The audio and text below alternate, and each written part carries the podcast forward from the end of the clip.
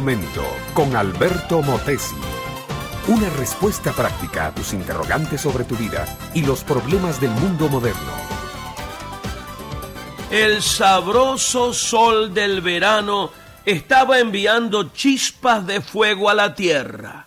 En el potrero de la familia Cubillo había un grupo de niños jugando. Habían decidido jugar el clásico juego de persecución llamado Policías y Bandidos. Una vez que Luis explicó a los demás cómo era el juego, Arturo se levantó y dijo, no, mejor lo vamos a hacer de esta otra manera. Y procedió a explicar su propia versión del juego.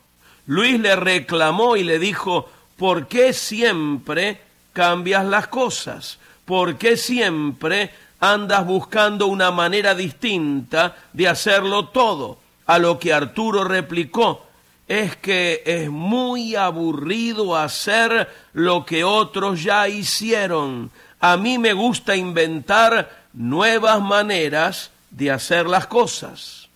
Finalmente prevaleció la iniciativa de Arturo y aquellos niños pasaron un lindo rato jugando en el potrero. Mi amiga, mi amigo, si el hombre que descubrió el uso del fuego no se hubiera atrevido a ser diferente, ¿quién sabe cuáles habrían sido los rumbos humanos? Si los hermanos Ray no se hubieran atrevido a volar un avión rudimentario, ¿quién sabe cómo sería la aviación moderna? Si Henry Ford no se hubiera atrevido a producir automóviles en cadena, ¿quién sabe cómo sería la industria moderna? Si Cristóbal Colón no hubiera tenido un ideal y no hubiera cruzado el Atlántico, ¿quién sabe cómo sería el mundo moderno? Y no estoy diciendo que lo que tenemos hoy es mejor que lo que podríamos tener. Lo que estoy destacando es que hubo seres humanos que se atrevieron a recorrer camino nuevo, estilo nuevo, método nuevo, y por esto tuvieron éxito en su empresa. ¿Eres tú uno de esos que repiten las fórmulas de otros o te atreves a ser diferente?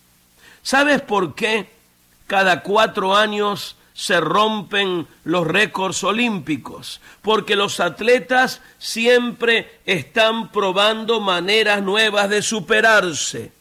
Mi amiga, mi amigo, hubo un hombre que rompió los esquemas, los moldes, los estilos de su tiempo se atrevió a ser distinto, marcó el camino de la superación para miles de seres humanos. Él vino como un rey, pero nació en un pesebre, vivió como un sabio, pero era muy pobre, fue un gran maestro, pero nunca ganó un centavo enseñando, era un gran abogado, pero en su prisión y juicio no se defendió tenía todo el poder, pero no se bajó de la cruz. En su cruz decía que él es un rey, pero su corona fue de espinas.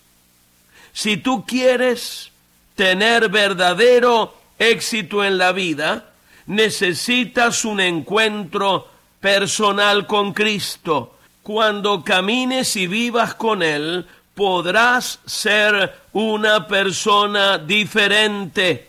Los caminos nuevos que emprendas te llevarán por sendas de triunfo con sabor de eternidad. Este fue Un Momento con Alberto Motesi. Escúchanos nuevamente por esta misma emisora.